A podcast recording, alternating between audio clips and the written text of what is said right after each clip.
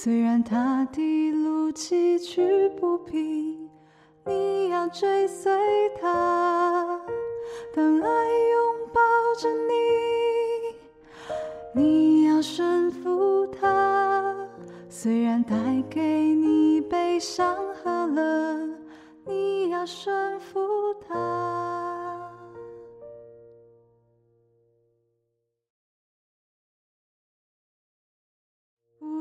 害怕，我与你同在，你永远不会孤单一人行走。你的过去，你的现在，你未来全被我所爱。不要害怕，我与你同在，你永远不会孤单一人行走。我知道我对你的计划是祝福你前途有幸福。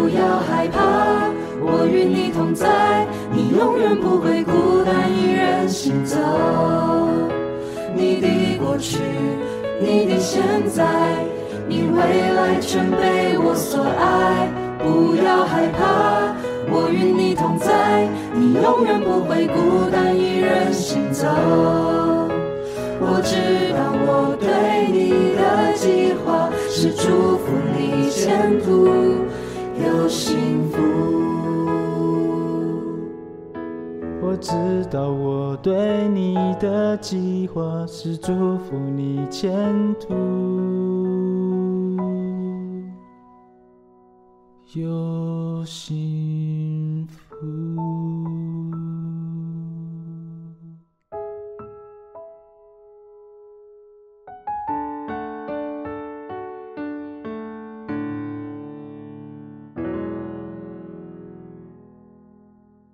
各位听众朋友，大家好。欢迎各位再度来到多明我的家，我是多明我。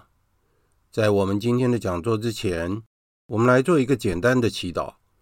万福玛利亚，你充满圣宠，主与你同在，你在妇女中受赞颂，你的亲子耶稣同受赞颂。天主圣母玛利亚，求你现在和我们临终时，为我们罪人祈求天主。阿门。圣加贝尔。为我等祈，圣保禄为我等祈。在今天的讲座，我想要为大家分享的是我在三月十八号在城中学院所做的讲座。以下就是讲座的内容。今天这个讲座题目是智德以及圣若瑟的榜样，因为明天是三月十九号。对主业团来讲，这是很重要的节日，因为我们每一位团员在这一天的话，要更新我们的圣召。我们先谈一下智德。我们基督徒在我们这一生哦，我们面临的是一场硬战，所以我们基督徒的信仰就像一场战斗一样。那我们所对抗的是什么样的一个势力呢？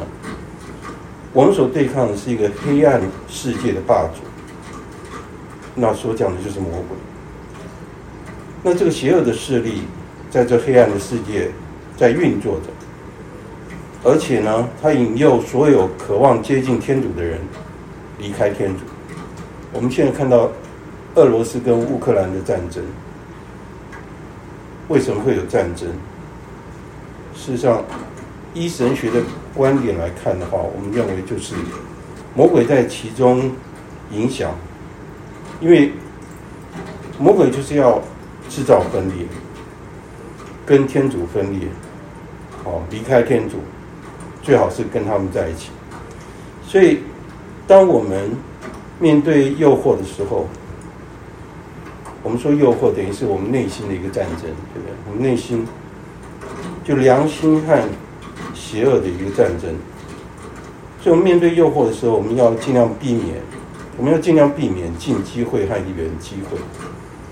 好，近机会就是时常可以碰到，就在我们生活周围的所发生的事情；远机会就是虽然比较远，但是会影响我们。如果我们没有拒绝近机会的话，远机会来了就会我们就跌倒。所以，有的时候我们理智清楚的时候，我们就很很清楚这个理论。但是我们要做起来的话，确实蛮难的。而且有的时候，当圣神充满我们的时候，我们理智非常清楚，我觉得哇，今天真的很顺利。但是很可能下一刻我们就跌倒，就失败了。啊，所以我们理智和诱惑一直在战斗，一直在战斗。但是我们遇到这些情况的时候，我们不要灰心，啊。因为我们每一个人都是陶土所做成的器皿，啊，因为我们知道我们是什么样的材料，啊，所做成的。但是呢，天主赐给我们足够的恩宠，让我们能够面对所有的困难。所以说，我们应该要在失败中学习，依靠天主，还有守护天使的助佑，让我们不断的奋战到底。所以，我们创办人他讲了一句话很重要：成圣是一刻的事情，但是奋斗是永远的事情。所以我们知道成圣是我们的目标，不是说我们认同成圣了以后，我们什么问题都没有，反而是要我们在生活里面不断的更新我们自己，认同我们要追随天主。所以，圣施礼华建议我们要采取一个非常操行的方法。他这样说：“他说。”在你们的岗位上应战，你们每日的内修生活的奋斗，远离你城堡的主要城墙。当敌人来挑衅攻击你的小克己，你惯常的祈祷，你规律的工作，你的灵修计划，费尽千辛万苦，他也要攻破你原本义工的城堡。即使他成功了，他也精疲力尽。所以，我们要好好的保护我们的内心，把我们的内心手上七重锁，将我们自己放在天主的手中。我们避免闲散，要专务祈祷。我们应该要了解到，聪明的人将心思放在算计别人、制造冲突，而有智慧的人则是要化解冲突、缔造和平。所以，聪明和智慧是不一样的。我们先要让我们的理智受到良好的培育，我们的理智才能够帮助我们的意志做正确的决定。好，谈智慧，我们就要讲到旧约里面最有智慧的一个国王是谁？撒罗曼，对不对？撒罗曼是最有智慧的国王，但是他也造成了以色列的衰败。为什么？他是有史以来最聪明的国王，因为天主跟他讲说：“你要需要什么，向我求吧，然后我都会给你。”结果撒罗满跟天主说，他求的是智慧，所以天主就把智慧给了他。但是他求了智慧以后，其他所有的一切都跟着都来了。但是问题出在哪里了？他在晚年的时候。他违反了天主和他的祖先们所订立的盟约。沙罗满总共有七百个妻妾，有三百个妃子。那这些妻妾和妃子啊，都是因为政治联姻而来的。就是说，他为了要避免战争，所以说他跟周围的国家缔结婚姻，然后维持和平。但问题是说。这些来自于不同国家的这些妻妾们哈，他们各自有各自的信仰，所以他们就把他们的偶像也带到以色列来，最后他的这些妻妾就败坏了他的心，所以他不再像他的父亲大卫一样恭敬天主，然后他放任这些妻妾去朝拜他的神，所以他的国家也变成这个样子。所以以色列子民就因为这样忘记了天主，而朝拜了其他的偶像和邪神，所以他的后代也变成这样，因此他们触怒了天主。所以就是这样子，以色列国就分成两个国家，就分裂了。以色列国就分裂了，变成南边是犹大国，它分成两个支派，它是维持了原来以色列的宗教信仰。那北边的以以色列国分成了十个支派，他们各立为王，那他们不再有原本的司祭，所以完全不符合天主的旨意。然后他们的司机根本不知道司机应该怎么样做，也不遵守梅瑟的法律，崇拜偶像、邪神，行邪淫。所以我们可以了解到，就是说以色列王朝的兴败就来自于此。啊，所以我我们有的时候我们觉得说，旧约里面天主好像是很严厉，其实不是，那是因为人犯的罪，以色列人违反了天主的旨意。接下来我们要谈一下就是圣若瑟的谦逊。明天就是大圣若瑟节，哈，是在教会里面有隆重的瞻礼。那圣若瑟是圣母玛利亚的丈夫吗？在天堂上，除了圣母以外。没有一个圣人会比圣若瑟更伟大的，这应该我们可以理解，对不对？在圣山旁边，最伟大的圣人会是谁？就是两位平信徒，圣母玛利亚和圣若瑟。那大圣若瑟节是在第十五世纪形成的，在公元的一六二一年推广到整个教会。在一八四七年的时候，教宗庇约四世。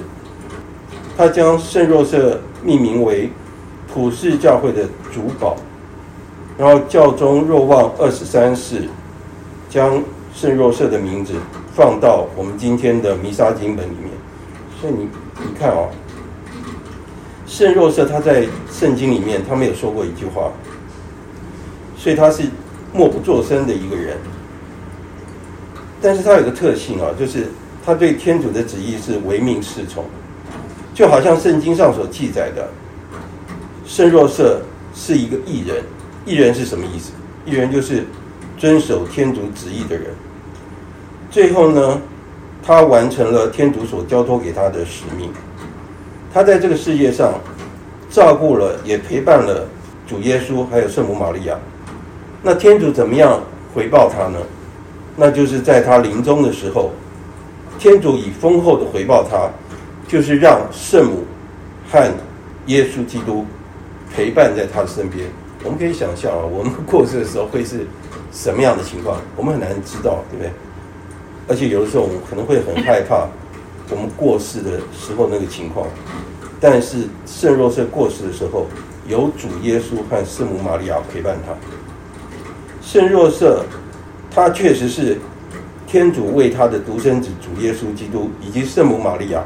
所准备的最好的器皿，所以我们称圣若瑟为内修大师，而且他是谦逊的表率，甚至于连敬礼他的隆重的这个瞻礼哈，都要到一六二一年才推广到全教会。你看他从耶稣诞生 到一六二一年才正式的放到。教会的那个经典里面，然后纪念他。在圣若瑟节这一天，敬堂勇是这样说的哈：那中信及精明的管家，天主派他管理自己的家族。好，那我们来看一下圣经里面的圣若瑟。依据圣马窦福音，他记载的若瑟是达味家族的后裔。圣母许配给若瑟之后，在同居之前。圣母因为圣神的原因怀了身孕，而这件事情慢慢的显示出来。那圣若瑟因为他是一个义人哈，他不愿意公开的羞辱圣母玛利亚，所以他想要暗暗的羞退他。他为什么这样做？因为他是个艺人，他不知道到底是什么原因。照说圣母如果不是有别的原因，他是犯了很重的罪，而且会被石头打死。圣若瑟想要暗暗的羞退他，因为羞退他的话，他还可以另外再嫁给别人。所以当他正在烦恼这件事情的时候，天使在他的梦中对他解释道：圣母为什么会怀孕？当然是因为圣神的原因怀孕。然后他也跟他解释到这个孩子的身份是什么。所以他在梦里面一接受了天使的旨意之后，他就马上去执行天主要他做的事，而且他毫不怀疑的。那在耶稣诞生的时候，圣若瑟带着圣母到白冷城去登记户口，在当时客栈里都满了，所以耶稣基督是诞生在马槽里，啊，这个我们都知道。所以我们想想看，当时的圣若瑟他的感受是怎么样的？天使跟他讲说：“你生的这个孩子不是你亲生的，但是他是天主子。可是呢，他生出来的时候没有地方让他出生，他要诞生在马槽里。但是后来有牧童和贤士来朝拜小耶稣，而且当时有大队的天军在天上歌咏欢庆。他看到这样的情况的话，他可能会得到一些安慰，因为天使出现了。”给他一些安慰，但是没有多久，黑落德知道说耶稣是一个君王，所以他就想要杀害耶稣。这个时候，天使又在梦中告诉若瑟说，带着圣家逃到埃及去，所以他又开始度着外籍劳工的生活。若瑟会不会想说，我明明是在做天主的旨意，为什么会有这么多的问题和这么多困难？金口圣若望他解释道。天使命令圣家逃避黑洛德，而到埃及去的这件事，他这样说：一听到这命令，若瑟竟没有惊慌，也没有讶异地说：“怪事！你自己讲过，他来是为了拯救他的子民，现在你却拯救不了他的命，非要我们远去他乡去长期的流亡，这不是有点失信毁约吗？”若瑟没有这样想。因为他是一个信赖天主的人，他没有追问要到何时才可以回来。尽管天使的话有点含糊，留在那里，直到我叫你们回来再回来。若瑟没有任何反对的意见，马上就听命照办，而且坚定不移，然后高高兴兴地承担这一切的磨难。这就是我们为什么要学习圣若瑟的地方。所以由此可见，圣若瑟的性德，他二话不说，马上听到天主的旨意，他马上去执行。所以圣施礼华在这边讲到说，对他坎坷的一生的各种境况，圣若瑟从未疏忽反省思考，从未怠惰于职守，反之，他利用一切人事经验来为信德服务。当他从埃及回乡的途中，一听到阿尔赫劳继承了他的父亲黑洛德做犹太王，就害怕到那里去。换言之，他学会了怎样在天主的计划的前提下尽人事做工作。为了证实他做的对，若瑟接了旨意之后，绕道回到加里勒亚。这边可以告诉我们说。听到天主的旨意，要思考一下，到底应该怎么样去执行。我们来谈一下圣若瑟，是我们平信徒的榜样。在圣经里面，我们知道说耶稣是一位木匠，那我们也可以推知，就是说他的手艺应该来自于圣若瑟。因此，圣家的生活应该不是太富裕啊，而且在这个家里面，我们可以有把握的是，应该是充满了爱。那圣若瑟是圣家的家长，他肩负起了养家活口的责任，而且他努力的教化他自己的家庭，还有维持他们的日常生活。有个故事啊，是狄刚主教所讲的。那我很喜欢讲这个故事。